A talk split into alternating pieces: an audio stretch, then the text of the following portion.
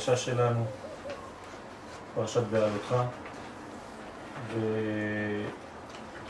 ובעזרת השם אה, נראה כמה עניינים שאולי יתחילו ממקום ויגיעו למקומות אחרים, אבל בעזרת השם ננסה להבין את המחנה המשותף ואת הכיוון. וישארו שני אנשים במחנה וכו'. אנחנו יודעים את הסיפור של אלדד ומידד שלא מקבלים יחד עם כל הזקנים את הנבואה והם מתנבאים לחוד, לכאורה לא קשור למה שמשה האציל על הזקנים, לא קיבלו את האצילות הזאת של משה רבנו עליהם ובכל זאת מתנבאים. שאלה, האם הנבואה שלהם היא נבואה אמיתית? דבר שני, האם הנבואה שלהם נמוכה יותר, גבוהה יותר משאר האנשים? שאלה שלישית, על מה הם מתנבאים בכלל? והנה, בכתובים, ולא יצאו האוהלה והתנבאו במחנה. זאת אומרת, אין להם קשר לכל אלה שהתנבאו מכוחו של משה רבנו. והם מתנבאים במחנה. בחז"ל מבואר כי חלוק בין נבואת אלדד ומידד לנבואת 70 זקנים. מדוע? כי 70 זקנים התנבאו רק בעניין הסלב. כלומר, יש להם ל-70 זקנים האלה נבואה לשעה, שכנראה משה רבנו לא יכול הוא לתת אותה, הוא צריך להעביר דרכם. מדוע? כי סלב זה בשר, זה דבר די חומרי, ומשה רבנו נמצא במדרגת זה יותר עליונה, ולכן מתאים יותר ל-70 האלה, כן, לתת נבואה. אז הנבואה הזאת היא נבואה די נמוכה מכוחו של משה רבנו, ולא רק שהיא די נמוכה, כן, בלי לזלזל חס ושלום הנבואה הזאת, אבל היא מכוחו של משה רבנו ולשעה.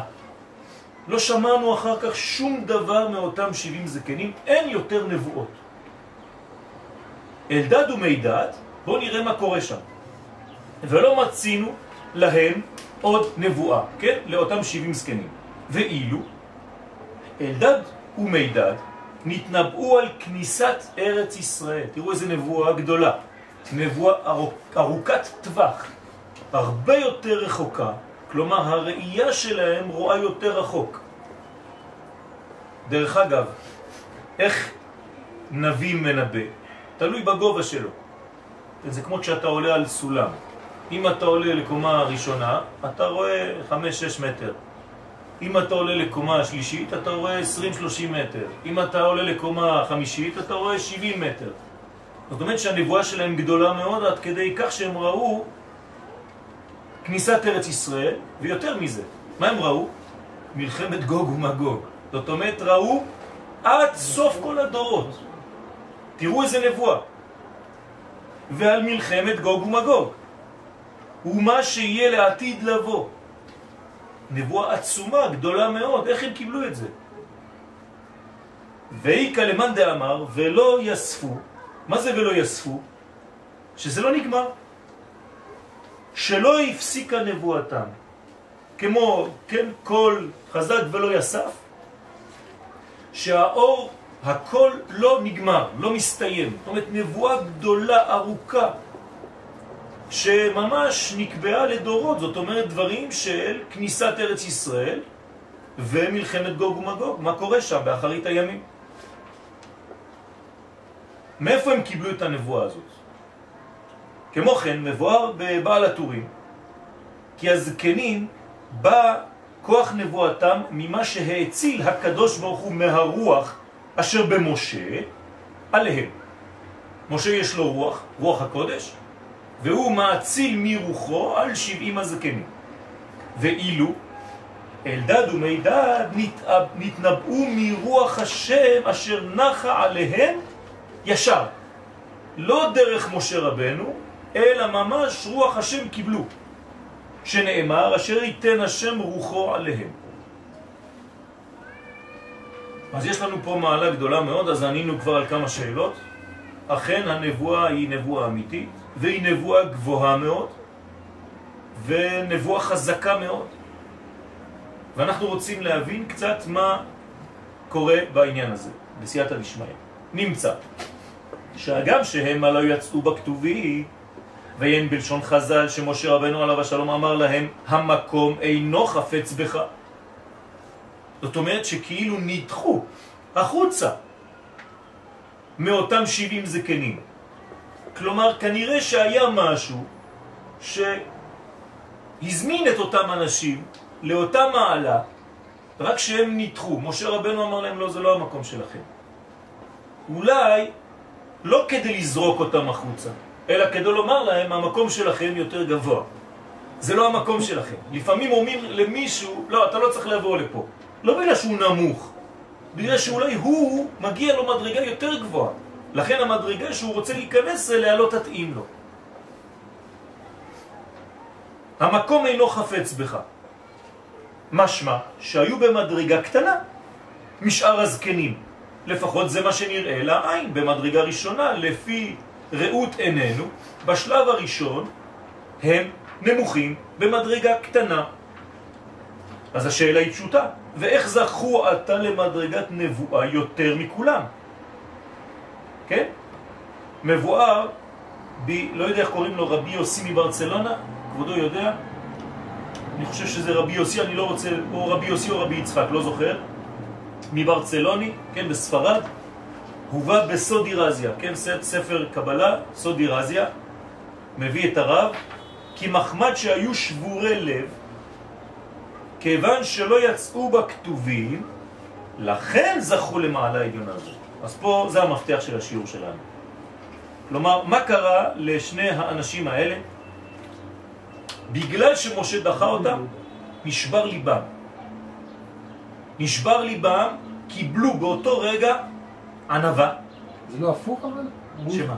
שלכאורה עשו איזה, אני זוכר נכון, הייתה לכאורה איזה, היו 72, כן. ואז הם מענוונותם ויתרו, ויתרו. זה, זה, מה שק... זה מה שקורה פה. למה ויתרו? לא ויתרו סתם. ויתרו כי נשברו. השאלה אם כאילו, לא, לפי מה שכתוב פה זה שהם נשברו בעקבות זה שהם לא... נכון, לא שהם נדחו החוצה. זה הפוך, יכול אפשר לראות את זה למה הפוך?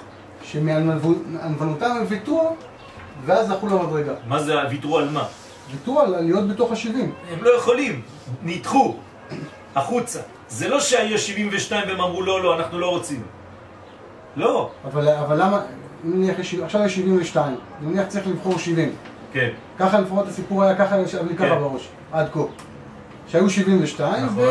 ועכשיו צריך 70. נכון. ואז הם, הענוונותם- הם יצאו מהסיפור. יצאו, ויתרו. כן. אז, אז, אז פה בסודי רזי אומר לנו לא. נשאר במחנה כתוב.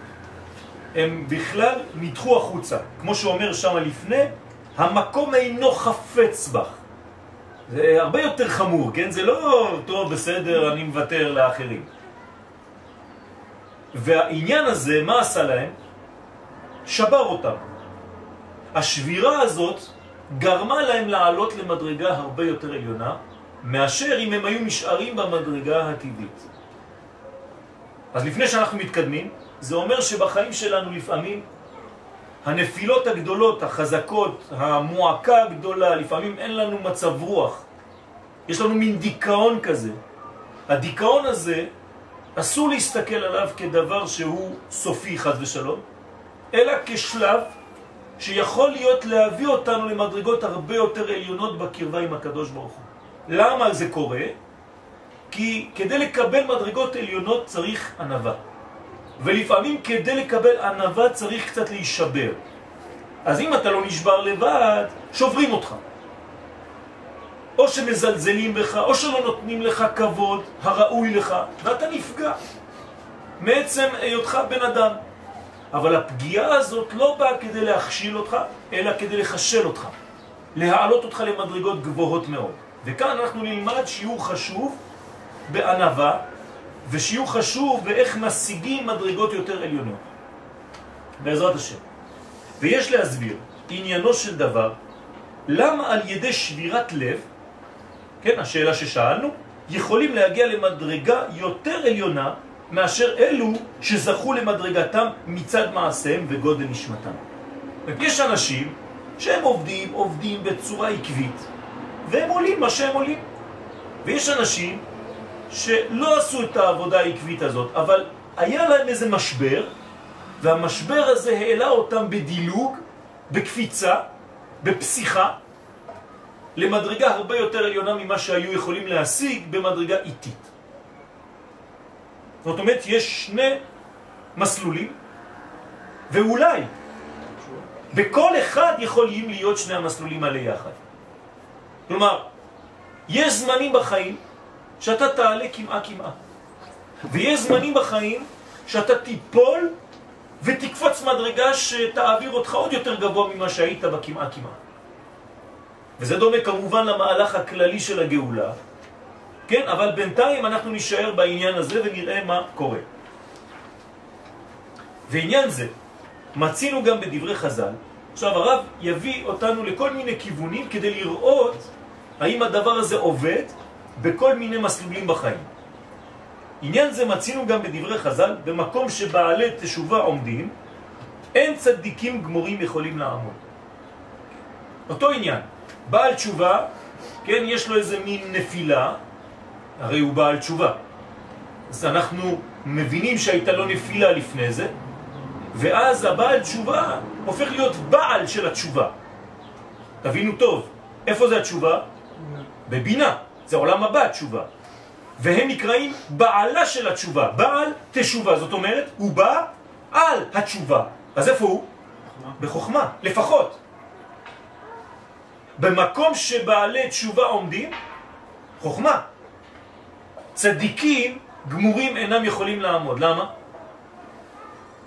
כי הם מתחת עדיין. הם מהיסוד ולמעלה. שמשום הכנעת ליבם, עכשיו מה אותה מדרגה, מאיפה זה נגרם? הנה, אותה סיבה. משום הכנעת ליבם זוכים למדרגה יותר עליונה. הדבר הזה יכול להופיע גם דרך הבריאות. אדם לפעמים מקבל איזה משהו באופן בריאותי, חז ושלום, לא עליכם ולא עלינו ולא על כל עמו ישראל, אבל יש זמנים שהאדם יש לו מצב בריאותי לא טוב. המצב הבריאותי הזה יכול גם כן להיות חלק מהשבירה הזאת כדי להביא ענבה ולהביא אותו למדרגה עוד יותר גבוהה אחר כך. כאילו לחזור לאפס את כל הדברים, כן? בסך הכל מה אנחנו עושים בחיים, מה אנחנו בכלל. אני, אני, אני מדבר על, על דבר שחוויתי שבוע שעבר, הייתי בחוץ לארץ לצערי, ויצא לי ככה ללכת לבד מאיזה תחנה משדה תעופה למרכז עיר. והייתי כזה לבד עם איזה מזוודה כמו איזה הומלס כזה. והרגשתי את ההרגשה הזאת. מה אתה בכלל? סתם הולך עם מזוודה כמה גרושים בתיק שלך ואתה פה אף אחד לא זה. זה. כלום. מה? בגלות אתה מרגיש את זה. עוד יותר. ממש, זה, זה, זה, זה דבר מאוד אה, קשה, פתאום אתה, אתה אומר, מה, מה, מה אנחנו בכלל? אתה נעלם, אף אחד לא יודע ממך בכלל. שמשום הכנעת ליבם זוכים למדרגה יותר עליונה מאשר צדיקים גמורים שלא עשו כל חטא. אז זה פרדוקסלי, אז לפעמים זה כאילו, חז ושלום, יש לי חשק לחטוא כדי להיות בעל תשובה. לא, זה לא עובד. אומר אכתב ואשוב, אכתב ואשוב, זה לא עובד. לא מספיקים בידו לעשות תשובה. אבל אם קרה דבר כזה, כן, זה עולה למעלה למדרגות גבוהות. אבל יש לבאר וליישב קושיית, כן? למה הוא, כן, לא זוכר מי זה היה, לא בטוח, כן, אבל יכול להיות, כי, יש גמרא שמה. אפשר, אפשר שזה רבנו תם. למה הוא כך, והרי מסבר התכלית הבריאה, מה שאדם זוכה למדרגות, מי יגיע כפו, ולא משולחן גבוה שהוא בחינת נעמה דכיסופה. כלומר, אנחנו תמיד לומדים שדווקא המדרגות האמיתיות זה המדרגות שאדם עובד עליהן, עומל. כן, יש לו עמל, יגיע כפיו, אשריך וטוב לך, ומה שאתה מקבל חינם זה לחם ביזיון, לחם בושה, לחם חסד. נעמה דכיסופה. אז איך זה עובד? יש להסביר שגם בדרך העבודה מועילה בחינה זו של הכנעת הלב להגיע למדרגות עליונות יותר מצדיקים גמורים. ויראה הביאור הזה, על פי מה שביארנו במקומות אחרים, קושיית האריזל בשער המצוות. אז תשימו לב, אנחנו עכשיו הולכים ממקום למקום כדי לראות אם הדבר הזה עובד. עכשיו אנחנו נכנסים לרובד אחר, רובד הזמן. אומר האריזל, שואל שאלה דומה לזה, איך ייתכן ששבת יותר עליון מימות החול? איך יכול להיות? הרי ימות החול שולטים בבחינת ו' קצוות. אומרת, מה זה ימות החול? זה. כן, חסד גבורה תפארת נצח עוד יסוד. יום א', יום ב', יום ג', יום ד', יום ה', יום ו'. בשבת בחינת המלכות. איפה המלכות ואיפה זה? מלכות זה בחינת נפש, זה זה בחינת רוח. איך יכול להיות שאתה אומר לי ששבת יותר גבוהה, שהיא לטאטה מבחינת הזה? אומר האריזל, ונתבהר כי מעלת המלכות, דווקא, למה היא יכולה להיות יותר גבוהה? שלט לה מגרמה כלום. כי היא יודעת שאין לה שום דבר. אין לה כלום מעצמה. זה דבר שהוא מחזיר אותך, מאפס אותך למדרגות שאתה ממש תלוי בחסד עליון. מגרמה כלום, כל האור שיש בה הוא ממה שהיא מקבלת מאחרים. ולכן יש בה מעלה זו שהיא יכולה להתעלות ולקבל על, עד המדרגות העליונות. אז יש פה מפתח קטן, כן, חייב ל, ל, ל, ל, לעמוד עליו, זה היכולת לקבל. אתם מבינים שפה מסתתר הסוד. איך אתה יודע שאתה ענב? אם אתה יודע שאתה יכול לקבל, מכולם. איזה הוא חכם הלומד מכל אדם. ואבא, החוכמה יסד ברתה. זאת אומרת, המלכות זה האם אתה מוכן לקבל ממישהו אחר. האם אתה מוכן לקבל מקטן יותר. האם אתה מוכן לקבל מתלמיד. האם אתה מוכן לקבל מאישה.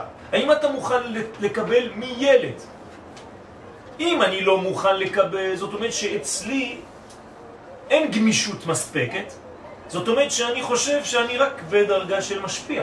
אני אף פעם לא בדרגה של מקבל. בחג השבועות למדנו הרבה על המדרגות האלה, שפעם אתה מקבל, פעם אתה משפיע. גם ביחס לקודשא בריחו עם השבת, וגם ביחס לשבת עם עם ישראל, וארץ ישראל, ואיש ואשתו. זאת אומרת שמה יש כאן למלכות שנותן לה את האפשרות לעלות מעלה מעלה? היכולת הזאת לקבל, ולכן היא יכולה לקבל, לקבל, לקבל, לקבל. ולכן, מצינו כי לעתיד לבוא, מה קורה לאישה? אשת חיל עטרת בעלה. כלומר, המלכות עולה למעלה מעל ראש זק. יושבת לו על הראש. כן? לעתיד לבוא זה מה שקורה. זאת אומרת שמלכות יותר גבוהה אפילו מזעיר אנפין. משום, למה? שלט לה מגרמה כלום. כי אין לה, דווקא. לכן יכולה לעלות עד בחינת קטר. אין לה מה להפסיד. אתם יודעים, תמיד מי שיש לו מה להפסיד, הוא יותר מפחד. כן, גם במשחקים, תיקח איזה טניסמן אחד שכל הזמן ניצח, ניצח, ניצח, מגיע לגמר, יש איזה אחד קטן שאף אחד לא מכיר אותו, הוא אומר, מה יש לי להפסיד אני? באתי, אם אני, רק לשחק איתו זה כבר כבוד בשבילי. ההוא מסכן, כולו לחוץ, השני בא, משחק, וזה מנצח.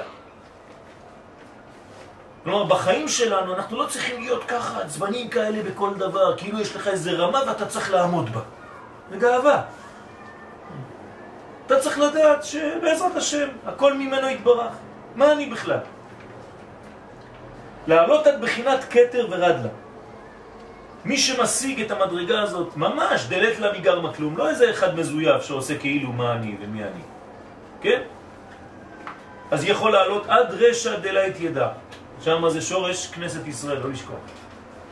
מה שאין כן הזה, תראו פה, הזה עצמו, שהוא במדרגה עליונה, בבסיס, מדרגת רוח, שיש לו מאור עצמי. אם שייתכן מדרגות בגודל האור, אבל אי אפשר לעלות לבחינה אחרת עליונה. זאת אומרת, עם כל הגודל שלו הוא קבוע. אז תיזהר מאוד לא להיות מקובע עם הגודל שלך.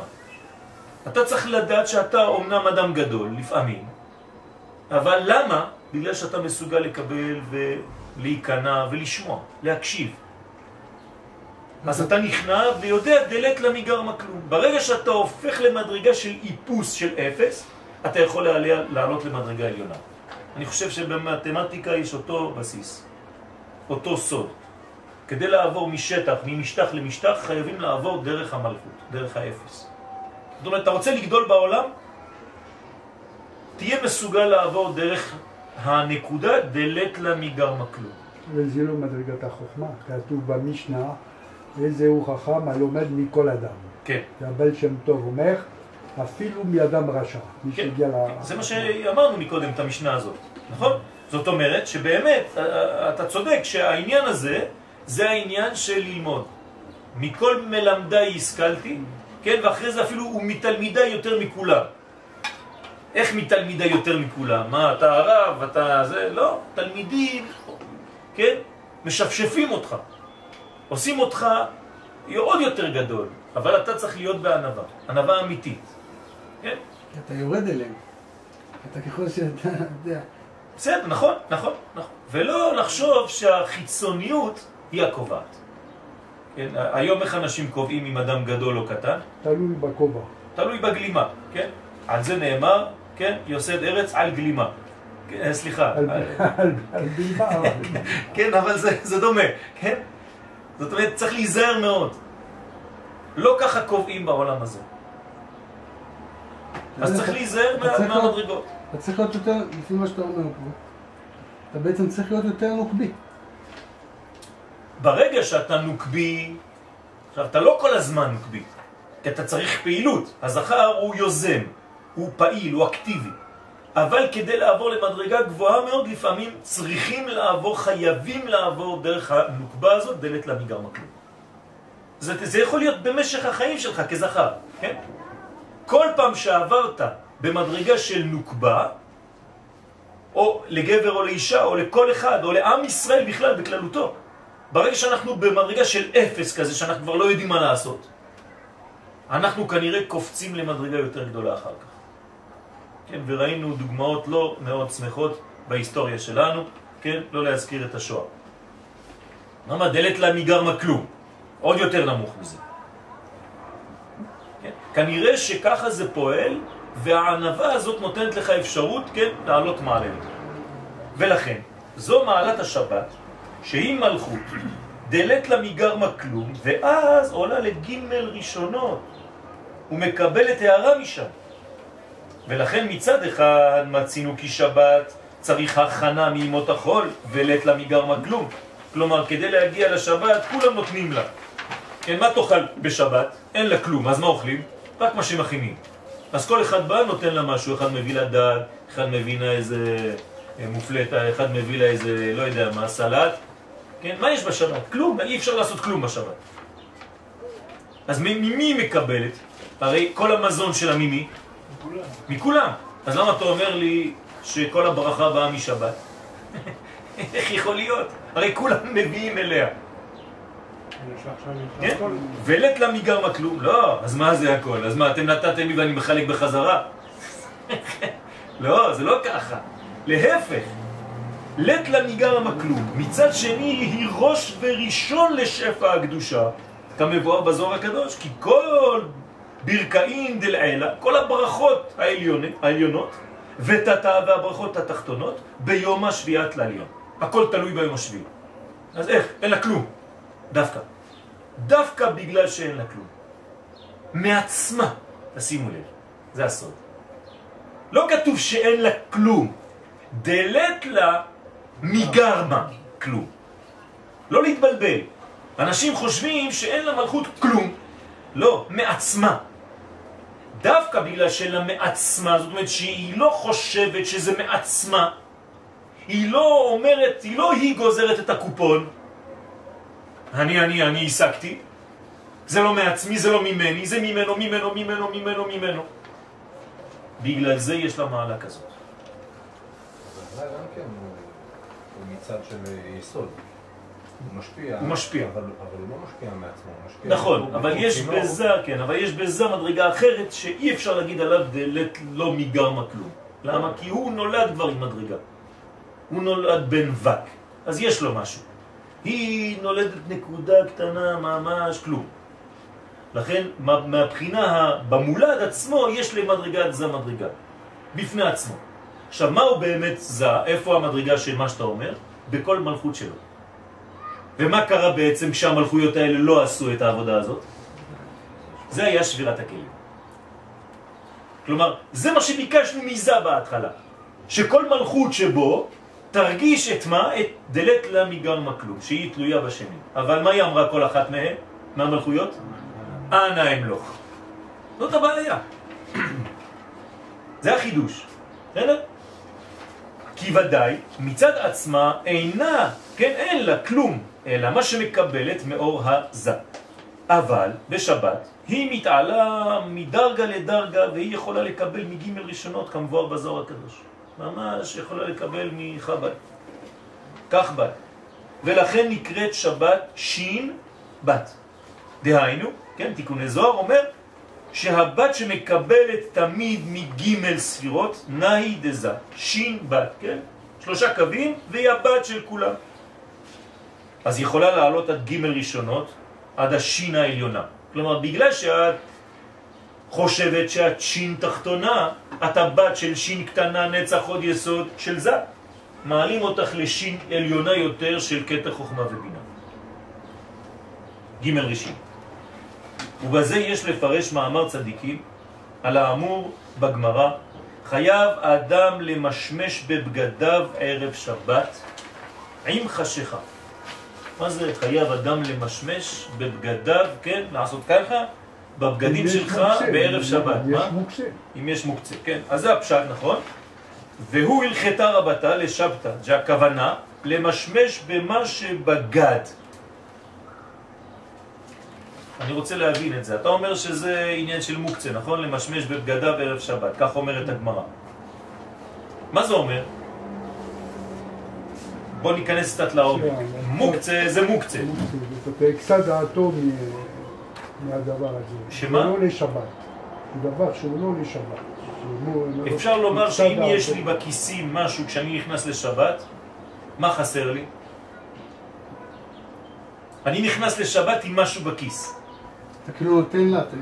כלומר, אתה בא כבר עם משהו. אתה לא בא כבטל. המקובלים נוהגים להתלבש בלבן בשבת. למה? כי אין לזה צבע, זה לא צבע. זה בטלים, זה כמו מוות, הם מתים. זה הצבע של, של כלום. אין לזה צבע, זה לא נקרא צבע בכלל, הלבן. זאת אומרת שמגיעים לשבת בלי שום דבר בכיסים. אל תבוא ותתחיל לשלוף לי כל מיני דברים, זה מה שזה אומר. אתה בא בשבת כאילו אתה בטל. דלת לה מגרמה כלום, בלי כיסים צריך לבוא. כן? אבל יכול לקבל הרבה.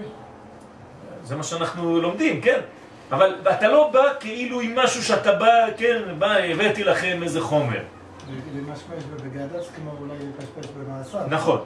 זאת אומרת לראות בבגדים שלי מה בגד. זה מה שהוא עכשיו מסביר באופן של רמז יותר. למשמש במה שבגד ועשה שלא קשורה בימות החול. אני נכנס לשבת ואני משמש בבוגדים שלי. כן, כלומר בחלק החיצוני שלי שאולי חס ושלום לא טוען לפנימי שלי. כן, כי בגד זה בחוץ והפנימיות שלי היא נשמתית. כמה יש פער בין האני לבין הבגד. אז אני צריך למשמש בבגדים כדי לראות אם זה אני, או שזה דבר זר, חיצוני. ועל ידי זה הוא כניסה גדולה לשבת. לכן הלבושים שלנו בשבת, כן, זה לבושים עליונים מאוד, זה בכלל לא לבושים שלנו. עוד פעם, כי הילת לה מגרמה כלום. זה לבושים שהקדוש ברוך הוא מתלבש בלבושים האלה בשבת, יש כוונה באריזה, כן, של שם קדוש, שצריך לכוון אותו כשלובשים בגדי שבת. כן, כמו זוהר. כן, הסוד. מי שרוצה יראה את זה בשאר הכוונה. ועניינו, כמבואר על ידי התבוננות האדם במעשיו, כשאדם מתבונן במעשים שלו, קילט למגר מכלום, שמבין שמעצמו אין לו כלום, אז ממי יש לו? כל מה שיש לנו, ממי זה בא? כנסת ישראל. כנסת ישראל. כן, הכי קל זה לזרוק הכל לקדוש ברוך הוא, כן? זה בטח, הגעת ל... אבל מכנסת ישראל. זאת אומרת שהכל הברכה וכל השפע שיש לכל פרט מישראל, מאיפה זה בא לו? מכנסת ישראל. זה יותר גבוה מ... מהמלכות. במובן הקבלי, כן? אבל בדרך כלל כשאנשים אומרים קודשא בריך הוא, הם מתכוונים לאין סוף ברוך הוא. כן, אנחנו לא מדברים עכשיו במובן הקבלי, זה נכון. זאת אומרת שאם אתה מבין... מה? או מלכות. כן? זאת אומרת שמה שאנחנו מקבלים, ולכן זה צניעות. אדם יכול להיות צנוע, כמו שאמרנו אתמול בשיעור בלילה, ולהיות מאוד מאוד מופיע. נותן ומשפיע, ואדם חזק, ואדם גדול, ואפילו לובש בגדים יפים, וגלימה יפה, כמו רב ראשי לישראל. מה זה כל הכבוד הזה? והולך ככה, אנשים נשקים לו את היד. למה? מכוח כלל ישראל, לא מכוחו העצמי שלו. אם זה מכוחו העצמי שלו, חס ושלום, זה קלקול גדול. אבל אם זה כוחה של כנסת ישראל, מלכות, זה נותן כבוד למלך. אז נעשה אז נעשה בחינת מלכות, ואז יכול לקבל מבחינה, מבחינות העליונות, ולכן הוא הלכתה רבתה לשבת. זאת אומרת, אתה רוצה להגיע למדרגה גדולה ולהידמות לשבת. דרך אגב, זה הסוד. אתה רוצה להיכנס לשבת, איך אתה תיכנס אליה? איך היא תבלע אותך? הרי שבת זה כמו תיבת נוח, נכון? מה אתה חושב, בגלל ששבת ירדה זהו? בסדר, זה מדרגה אחת, קביעה וקיימה. אבל איך אתה נכנס לשבת? איך אתה נשאב לתוכה? דומה לה. אה? דומה לה. יפה מאוד. על ידי שאתה דומה לה. כי מצא מין את מינו. מי נכנס לתיבת נוח? מי שדומה למה שקורה בטבע. מי נכנס ממש למודעות של השבת? מי שדומה לשבת. אתה נכנס לשבת עם גאווה, עם כעס, עם אני, אני, אני. השבת אומרת לך, אין, אנחנו לא דומים. אתה לא יכול להיכנס. השבת הזאת אתה לא דומה לי. אז אתה יכול להיות בתוך שבת בזמן, ולא חווית את חוויית השבת כי לא קיבלת כלום מהשבת, כי אתה בגאווה, והשבת זה צניעות וענבה דלת לה מגרמה כלום. אתה מבין? ולכן, לפי הסוד, לא תבערו אש בכל מושבותיכם ביום השבת, זה כעס. לא לבאר אש בשבת, כי אם אתה מכניס כעס בשבת, אתה עושה אנטיתזה ליום. אתה לא דומה ליום. אתה יכול להיות דתי ומתפלל ולומד, מה שאתה רוצה. אתה לא בשבת. כלומר, אין משחקים פה, אנחנו לא עושים רמאות עם בני אדם שאתה יכול לשחק איתם. פה זה מנגנון שעובד, זה רוחני, אי אפשר לשקר. או שאתה בפנים, או שאתה בחוץ. בעל הבית עומד בפנים, העני עומד בחוץ. ואז יכול לקבל מבחינות עליונות, ולכן הוא הלכתה רבתה לשבתו. וזה ביור דברי הבעל שם טוב, זכותו תגן עלינו אמן. על כל האמור, מה אומר הבעל שם טוב? מת, ככה אומרים בגמרא, כן? מת בערב שבת, סימן יפה לו. זאת אומרת, אם אדם מת בערב שבת, קוברים אותו בערב שבת, סימן יפה לו. למה? כי הוא נכנס ישר לגן עדן, אין לו את הגיהנום, מכבים שם את הזה, אין חיבוט הקבר, אין כלום. אז זה בפשט. אומר הבעל שם טוב, לא, לא, לא התכוונתי לזה. אם אתה מרגיש כמו מת בערב שבת, סימן יפה. השבת שלך תהיה טובה. זה הסוד. זאת אומרת, תיכנס בצניעות לשבת. תרגיש מת בערב שבת. כי אם זה היה רק מי שמת, אז מה אנחנו עושים עם זה? מה, נתפלל למות ביום שישי? אבל פה אתה יכול לעבוד על זה. זאת אומרת, מחר, יום שישי, אם אתה מרגיש כמו מת בערב שבת, סימן יפה לו. מתאים לדוד המלך גם. כן, ממש. שהכוונה, מה? דוד המלך, שהוא המלכות, הוא הכי, אין לה מגרמה כלום. נכון, נכון. שהכוונה על זה שנעשה בבחינת מת. לא שסתם מת בפשט. שנעשה בבחינת מת, מענייני גשמיות. הוא ממש אין לו כלום, הוא מתבטל מהכל. הוא מתעלה לרוחניות, זה סימן יפה. ככה הוא יכול להיכנס באמת לשבת. כי הוא דומה לשבת, לכן הוא עולה עם המעלית הזאת, כן, למדרגות עליונות, לחוכמה. כן, שבת זה יסוד הבא, מדרגה גבוהה מאוד. למרות שזה מלכות בשורש, בהתחלה. אבל זה עולה למדרגות עליונות שאי אפשר להשיג אותן. כן? ולמבואר, הכוונה על ידי שרואה כי לט למיגר מכלום. האדם מגיע להבחנה הזאת, לראייה הזאת, למודעות הזאת, שאין לו כלום מעצמו, כמת. ואז הוא בחינת מלכות בסימן יפה לו. כי המלכות היא יכולה לעלות למעלה אחר כך. כן? תשימו לב שבמלכות העוטף זה מת. כלומר, מה נותן למלכות להיות מה שהיא? בגלל שאתה מם ותף בהתחלה ובסוף. בסדר? אז בפנים אפשר ללכת, לכו. אתם יכולים להתקדם ברגע שאתם מרגישים מת. או מוות, לך. כן? וסימן יפה לו שיוכל להתעלות לעלה מכל דרגים. ובזה מבואר עניין נבואת אלדד ומידד. אנחנו חוזרים עכשיו לשיעור שלנו. איך עשינו סיבוב? כדי לחזור מאיפה קיבלו אלדד ומידד. אלדד ומידד נזרקו, נדחו. המקום, איך אומר להם משה רבנו? המקום אינו חפץ בך, ככה. מסכנים האנשים האלה ירדו למדרגה, נפלו.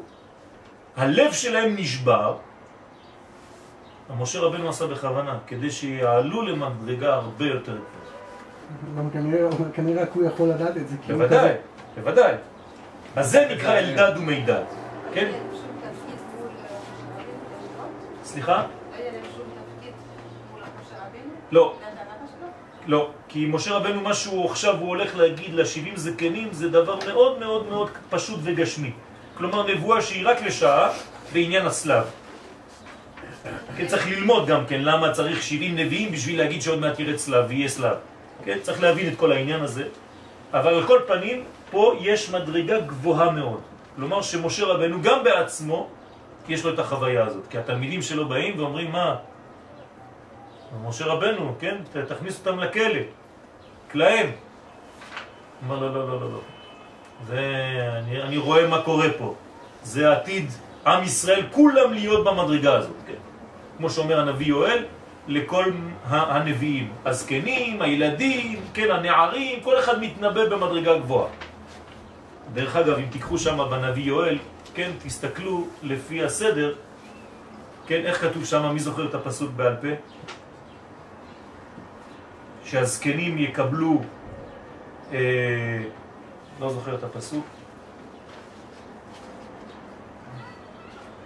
על כל פנים, תסתכלו שם אחר כך, לפי קוטן האנשים, הנבואה יותר גדולה.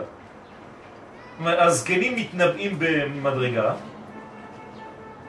הנערים יחזו, זה מדרגה עוד יותר גדולה, והילדים מתנבאים במדרגה עוד יותר גדולה מכולם. למה? כי ככל שאנחנו הולכים ומתקרבים לגאולה, זה בעצם נשמות חדשות שיוצאות, והנבואה שלהם תהיה יותר גדולה מהדורות. ש... שקדמו. אז יש ממש הדרגתיות בנבואה הזאת. אני ב... לא איפה קרא- איפה קראתי את זה, אבל אני חושב או בבן איש ב- בארי, מביא הרב הרמוני, שיש בתלמוד איזה סיפור על שני אימים, אילמי. אני חושב שהבן איש גילה שזה הראשי תיבות של אלדד ומידד, כן. והבי של אילם הוא באמת שוב, במדרגה בעניין של סגירה. כן. אז באמת זה ככה, אז הזקנים הם, הם, הם רואים משהו, הבחורים יחזו, יחזו בחוריכם, וניבאו בניכם ובנותיכם. ככה כתוב שם. כן, ככה חוזר לי קצת הפסוק. אז מה זה אלדד ומידד? שהנה, מה שהזקנים קיבלו ממשה רבנו היה זה משום שנביאים מבחינת בינה כידוע. כלומר הנביאים הם מקבלים את הכוח שלהם מבינה למרות שהנבואה מופיעה בנצח והוד, כן? כן, חוזים ונביאים. ומשה, בחינת אבא, המשפיע באימא, זאת אומרת עוד יותר גבוה, ולכן בהכרח קיבלו ממנו. כלומר, איך משה רבנו יכול להאציל מכוחו לנביאים? אם הנביאים זה בינה, אז משה חייב להיות חוכמה. לעניין נבואת הסלב. כל זה בשביל סלב, תשימו לב. שהיה בחינת לבוא על ידי אורות אימא, כן? הסלב הזה בא מכוח אורות אימא, לכן צריך להבין שזה לא סתם אה, איזה עופות שרצו לאכול בשר וזה, יש לזה מדרגה גדולה, אבל לא ניכנס לזה עכשיו, שהיא אלוהים במילוי גמטריה בשר, אבל אלדד ומידד על ידי שראו כי לא יצאו, זאת אומרת הם לא בקשר עם השבעים האלה, לא נכנסו לחבר'ה, התבוננו כי לית לו מגרמיו כלום. הם אמרו, טוב, אנחנו, אין לנו כלום. ונעשו בחינת מלכות. באותו רגע ירדו למדרגה שפלה כזאת בעצמם, ביטול, ואז הם יכולים לעלות עד רש דרגים, עוד יותר גבוה אפילו ממה שכל הנביאים קיבלו שם. והגיעו עד מדרגת נבואה בשורש הכתר, תשימו לב לאן הם עלו. שורש הכתר, לא כתר, שורש הכתר. זאת אומרת, רדלה. וקיבלו רוח נבואה מן השורש. ולכן התנבאו על מה שיהיה לעתיד לבוא. לכן הם עלו גבוה מאוד וראו עד סוף כל הדורות, עד מלחמת גוג ומגוג. לבוא בימי המשיח, הם ראו כל מה שיהיה בימות המשיח. איך? מהביטול הזה. שהוא מנשמת יחידה. תשימו לב, יחידה זה מלך המשיח. ברגע שהם עלו הם בעצמם ליחידה, מה הם ראו? את מה שקורה אצלו. אתם מבינים את המנגנון? המנגנון הזה אני מנסה בסייעתא דשמיא להעביר אותו, שאתה לא מקבל ממדרגה שאתה לא נמצא בה.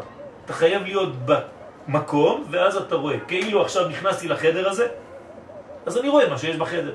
אני לא יכול לדבר עכשיו על חדר שהוא עליון ממני, או תחתון, כי אני לא רואה, אני לא שם.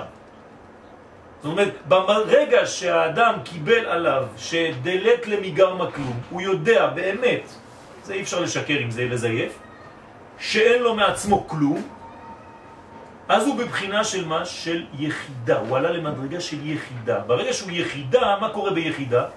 זה בחינת משיח. כלומר, יותר גבוה ממשה, משה זה חיה.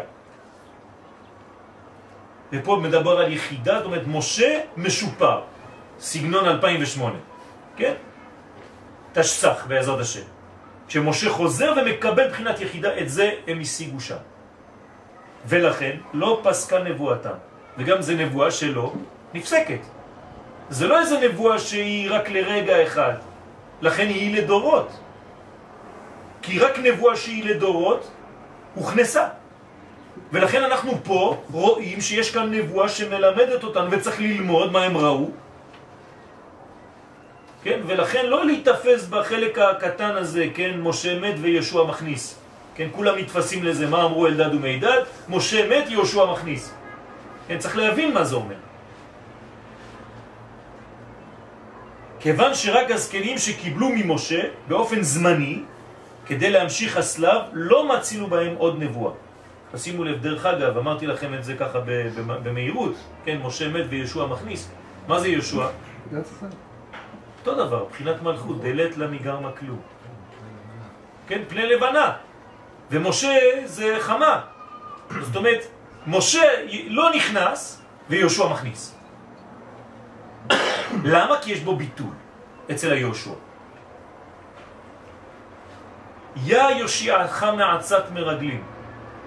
מכאן אנחנו מבינים מה זה עצת מרגלים. מה זה עצת מרגלים? אני מחליט מה לומר.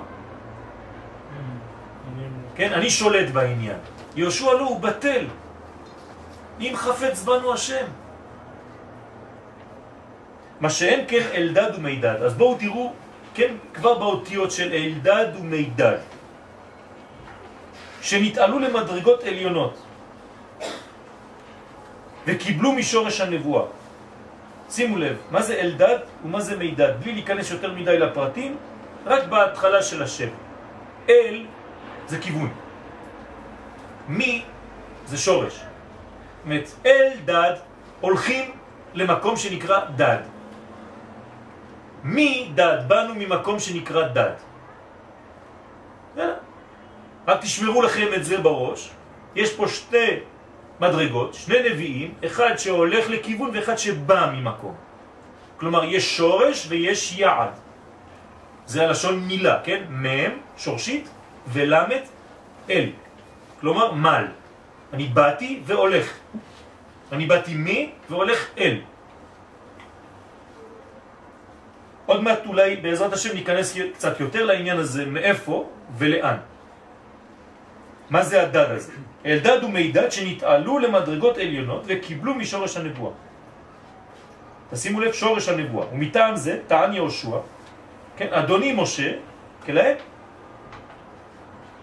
שיוריד אותם ממדרגה עליונה זו, שעלו אליה, ומשה רבנו לא הסכים. משה, יהושע אומר לו, תוריד אותם. הם עולים עכשיו למדרגות שזה לא... איך אתה נותן לזה לעשות? משה לא מסכים. הוא סותר את עצמו כאילו יהושע. יהושע ברגע הזה, לא. הוא תמיד עבד של משה, אז הוא לא, כן, הוא תמיד נכנע למשה, הוא לא מסוגל לחשוב שמישהו עובר את משה. להפך, הוא תמיד בענווה. לא, אבל אני הוא לא גם- תופס את המדרגה. נכון. בדיוק, בדיוק. בעצם זה מדרגתו שלו, הוא. מדרגה שלו. נכון. אולי יהושע הוא מרגיש שהם גבוהים? בוודאי שהוא מרגיש שהם גבוהים, אם הוא אומר להם להוריד אותם. הוא מפחד למקום של משה. זה מה שאנחנו אומרים, הוא, נכנע למדרגתו של משה, הוא לא רואה כלום, משה רבנו, זהו. זה הרב שלי, זהו. ואותו הטעם בעניין בעלי תשובה, שעל ידי ש... ש- שבירות ליבם על חטא בפרט, כן, כלומר אם הם חטאו והם יודעים על מה הם חטאו, אחרי שחוזרים בתשובה ומכירים גודל כבוד השם, מתחרטים יותר על חטאם, ואז מגיעים לבחינות מלכות דלת לאו מגרמיו כלום. והם מתעלים על ידי תשובתם למדרגות עליונות יותר מצדיקים גמורים, שיש להם מדרגה ומעמד בפני עצמם. ובזה נבין סמיכות עניין משה רבנו עליו השלום, שדיברו בו אהרון ומרים. לשון הרע, דיברו על משה רבנו, כן? מה הם אמרו? שהוא חייב להישאר עם האישה. אשתו, והוא פרש מאשתו, כן? אז הם דיברו עליו, לשון הרע, למה הוא עזב את אשתו? אני שואל אתכם, למה הוא עזב את אשתו? הפך להיות אישה. יפה מאוד. כי הוא בעצמו הפך להיות אישה. לכן הוא לא יכול להיות עם עוד אישה, שתי נשים.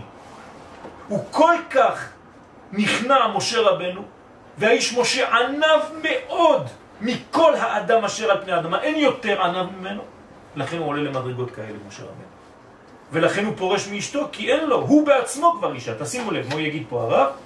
ובזה נבין סמיכות עניין משה רבנו, שדיברו בו אהרון ומרים, ואמר להם הקדוש ברוך הוא, לא כן עבדי משה, עבדי, עבד.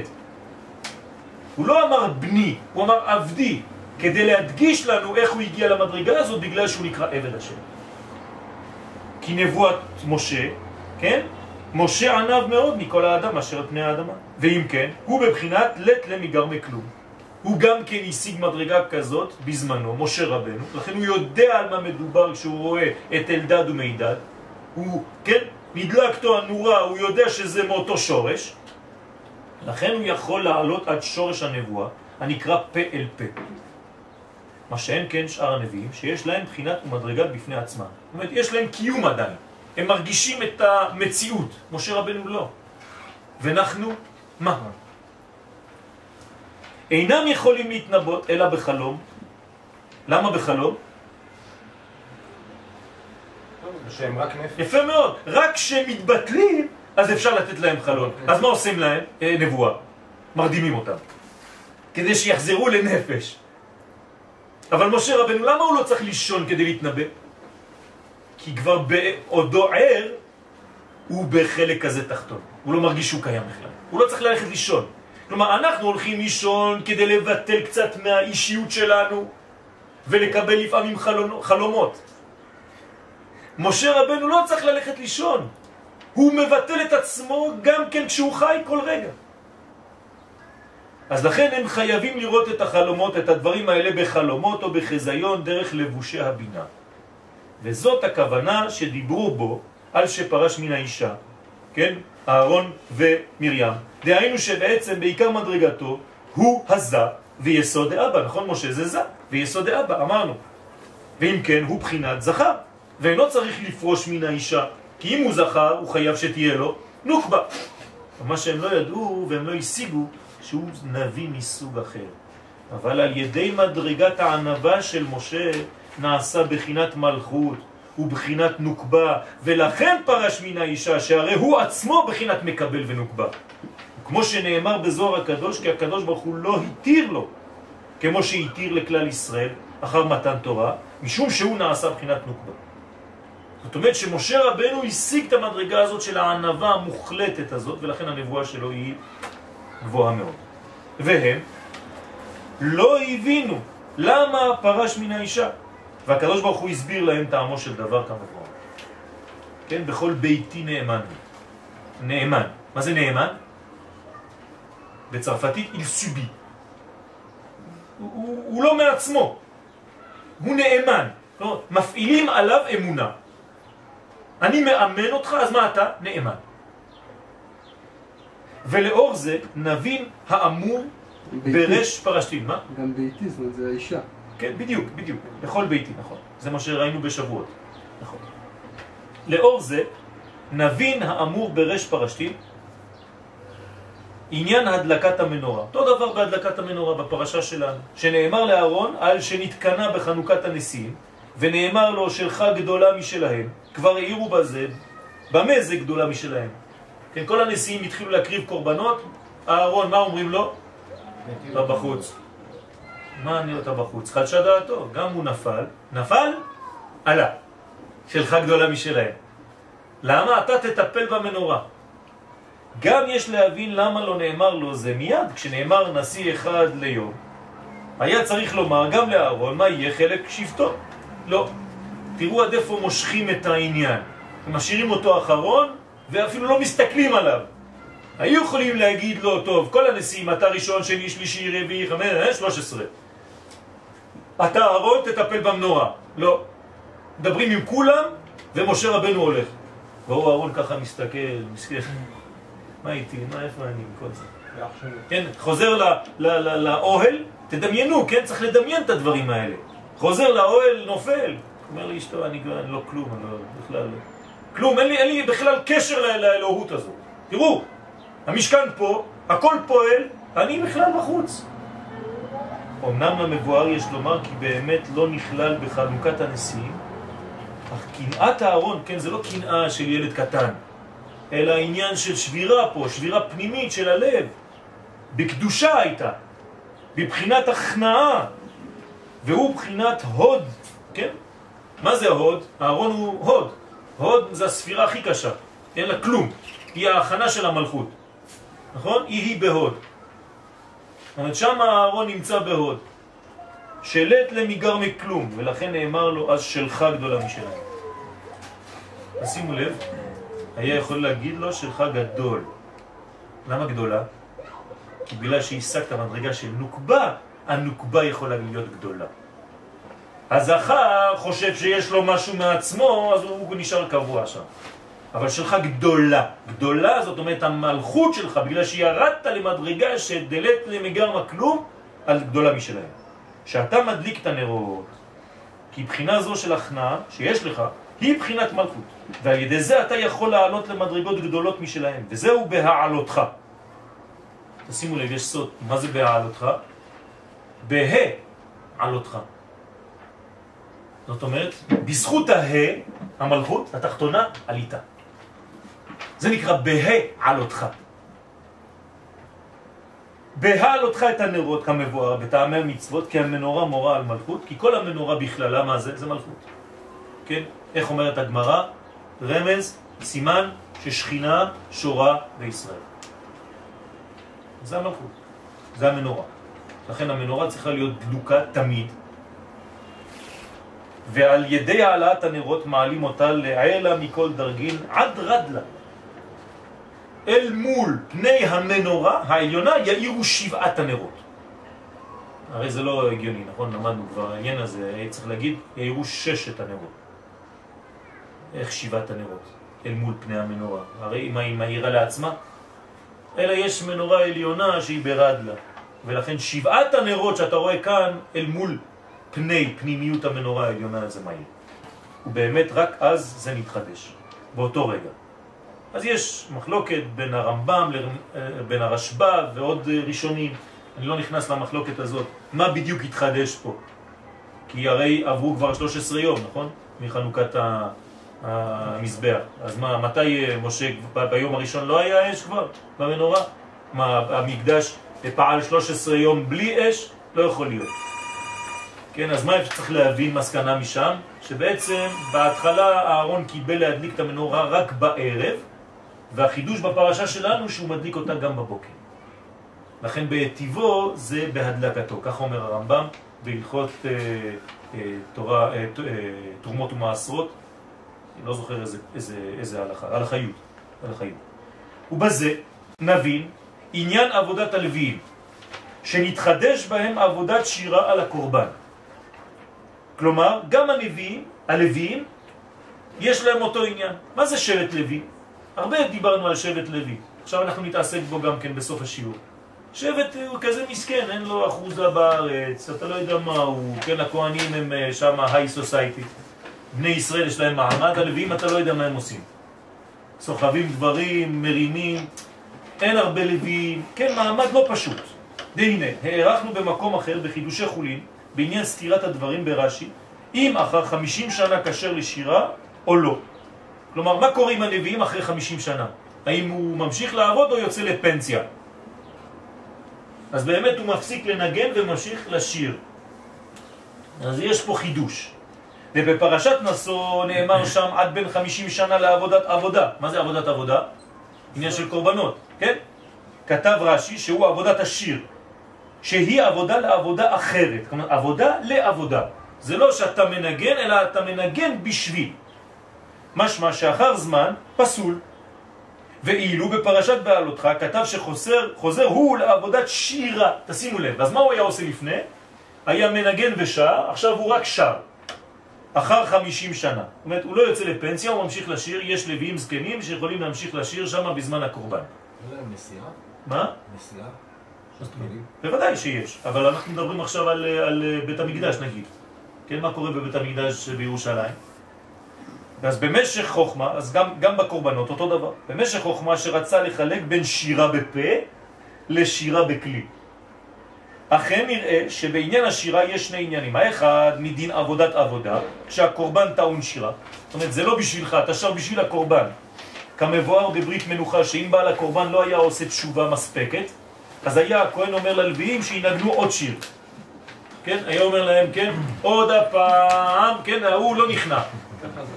זאת אומרת, תשימו לב, עוד פעם, זה עובר לנו ככה מהר, אבל אנחנו צריכים להדגיש את זה. למה הקורבן לא עולה? כי בעל הקורבן לא נכנע, לא נכנע, זה הסוד. אז עכשיו אתם מבינים מה זה לא כיוון, מה זה לא כיוון? בטח שהוא מכוון, הוא בא עם הקורבן שלו. לא, לא נכנע, זאת המדרגה. עשית חטא ואתה לא נכנע, זה לא עולה. וזה התפקיד של השירה? זה התפקיד של השירה, להכניע אותם. הלוויים נוגעים בצליל שהאדם הזה רגיש אליו, והוא מתחיל לבכות. שיר אחד לא עזר, הוא אדם קשוח, בשיר השני נוגעים לו עוד יותר, בסי במול, מתחיל לבכות, שם משתתח, כל הקורבן שלו עולה. עד שהיו מעוררים ליבו לתשובה גמורה.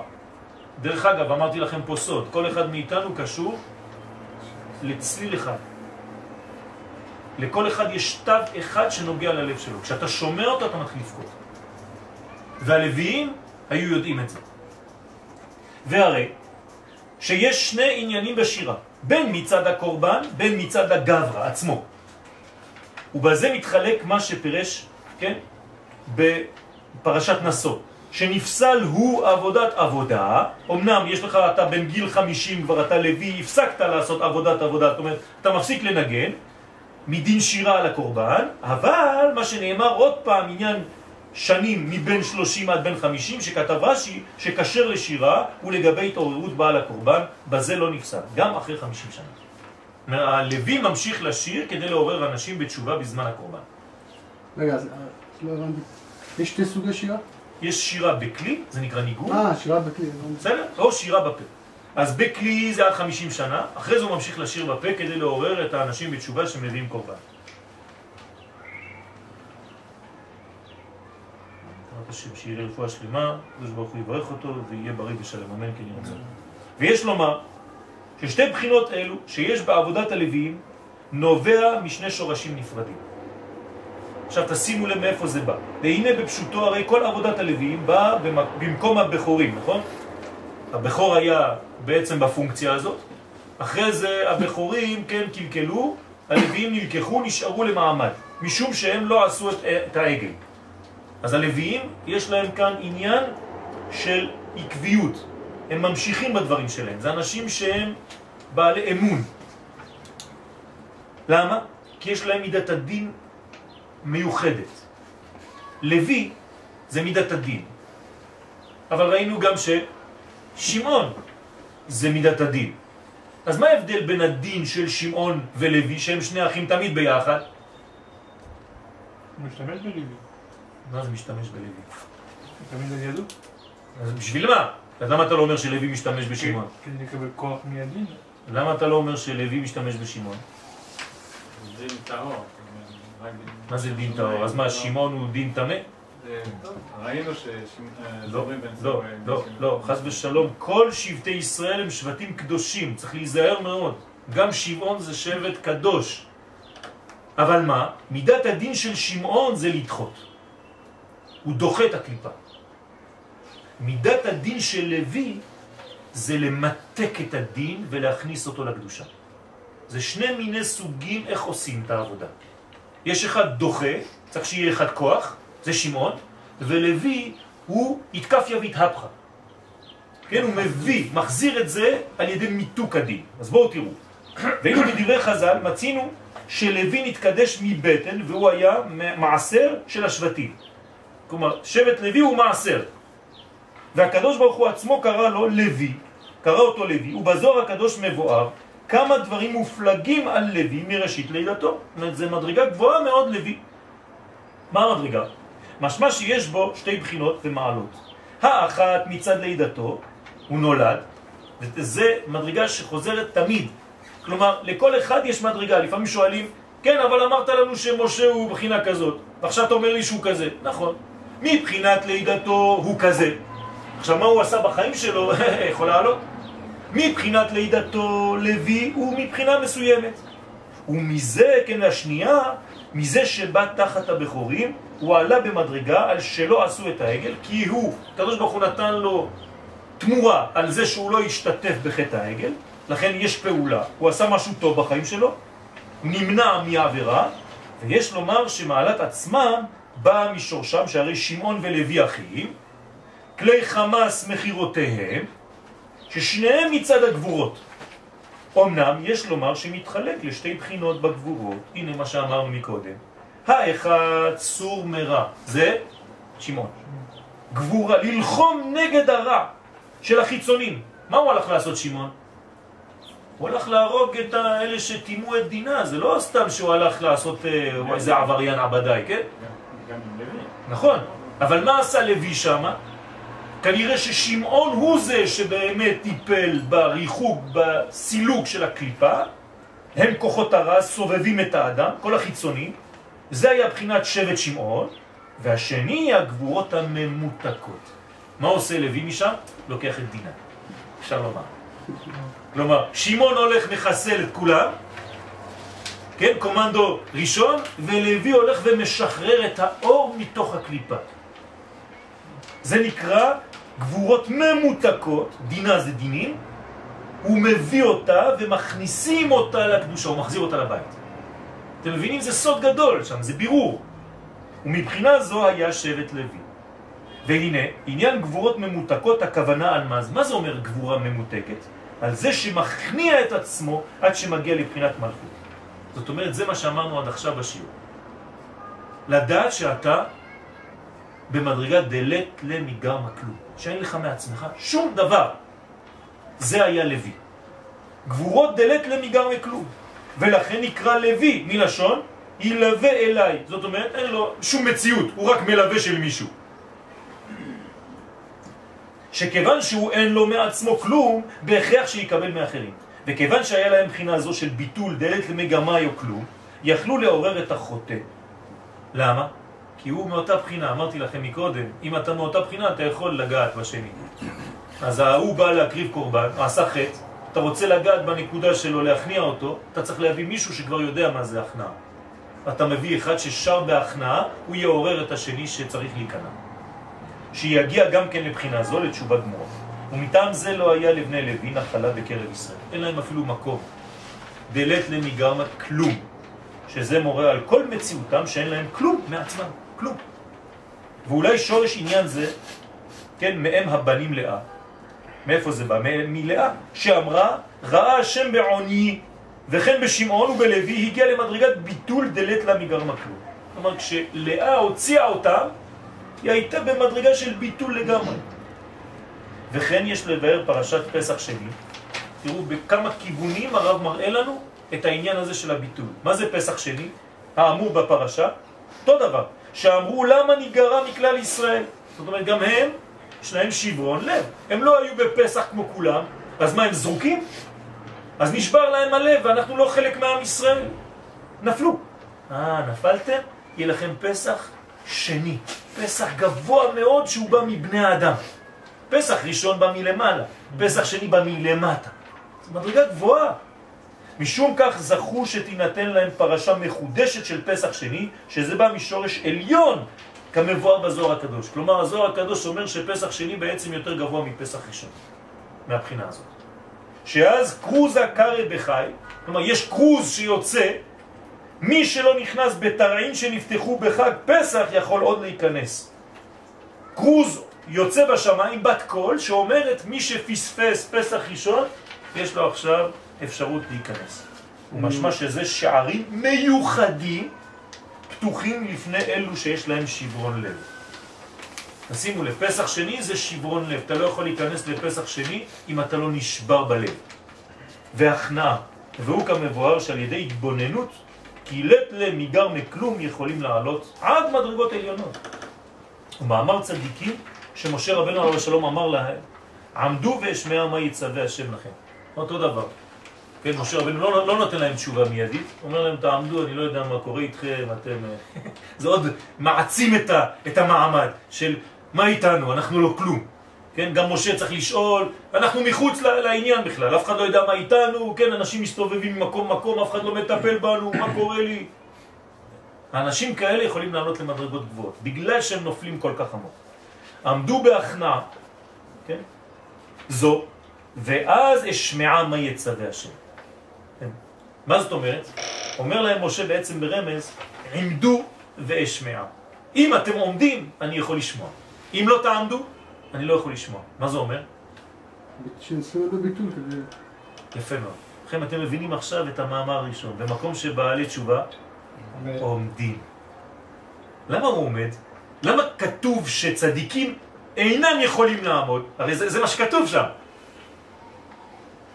כי הצדיק, מה יש לו בראש? ילכו מחיל אל חיים. אבל ההוא כל כך תקוע שהוא כבר מרגיש שהוא לא כלום, ולא כלום, מה הוא יכול לעשות? לעמוד ולא לזוז יותר. זה בדיוק העניין שבמקום שבעלי תשובה עומדים, צריך לדייק על המילה הזאת עומדים. אומר להם משה רבנו, אני מבין שאתם נשברתם עכשיו. אז עמדו ואשמע. כלומר, השמיעה שלי זה כמו נעשה ונשמע בעצם. אם אתם עומדים, ברגע שאתם עומדים אני יכול לשמוע נבואה. מה יצווה השם? לכן עמדו או עמדו בהכנעה זו, ואז אשמע מה יצווה השם. אתם מבינים? זה הולך ביחד. וכן יש לבאר עניין אכילת המן, שהביא את ישראל להכנעה, ובחינת לט לניגר מכלום. אותו דבר, אכילת המן. כתוב לא ניתנה תנורה, אלא לאוכלי המן. אז מה זה המן הזה? אותו דבר. הכנעה, שאין להם מעצמם כלום. כמו שאמרו, אין כל רק אל המן נשואות עינינו. אנחנו כבר לא יודעים מה זה, רק שירד עלינו. וכן מורה משמעותו מין, כן, מן, מי הוא? כן, מן הוא. כלומר, כמו שאמר משה, ואנחנו מה? בעצם זה אותו דבר. וכן כזרע גד, מה זה זרע גד? מה יש לו לזרע גד? לבן, נכון? אמרנו מקודם שהבגדים הלבנים, הצבע הלבן הוא לא צבע. כן? שמורה על לובן שאין לו גוון מעצמו, כמו הצבע הלבן, כלום, רק מה שהוא יכול לקבל, ולכן אמרו חז"ל על השבת, שבר... שהקדוש ברוך הוא ברך את השבת במן. זאת אומרת, איך הוא ברך את השבת? מהי הברכה הגדולה בשבת? בהכנעה. זה הסוד, זה הסוד. בהכנעה. אתה צריך להיות כזה שנכנע, ואז אתה מקבל מן כפול, כי אתה מן. כי אתה שואל את עצמך בכלל מה. זה הסוד של השבת. כמבואר באותה בחינה של מלכות שלט לה מגרמה כלום, וישראל שרצו בשר שהוא אדום, תשימו לב להפך עכשיו, מאיפה הם יכולים לקבל? 170 זקנים, שזה נבואה יותר נמוכה, כי הם רוצים בשר אדום, הם לא רוצים את הלבן הזה. המן היה לבן, הבשר הוא אדום. כלומר, הם רצו לאכול חלבי, והם רצו לאכול בשרי. בשבועות אוכלים חלבי. צריך לאכול גם בשרי. אבל אוכלים חלבי, למה? כי זה ביטול. מי שלא בטל לא יכול לקבל תורה. לא יכול לקבל כלום. אז זה נקרא בשר שהוא אדום, דהיינו מדרגה מסוימת. מה זה מדרגה מסוימת? יש לך מציאות. שיש לה אור מיוחד. לכן בעיני משה רע. אז משה מבין שיש פה פער גדול. כיוון שהוא רצה להעלותם עד לעילה מכל דרגין כמו שהוא היה. אז אני חושב בסייעתא דשמיא שהשיעור הוא ברור, כן? להיכנע, לדעת דלת לניגרמה כלום, לבנות את זה ממש, לעלות למדרגה הזאת, להגיע לתובנה הזאת, ואז אפשר לקבל מדרגות, מה שהקדוש ברוך הוא רוצה. תודה רבה, שבת שלום.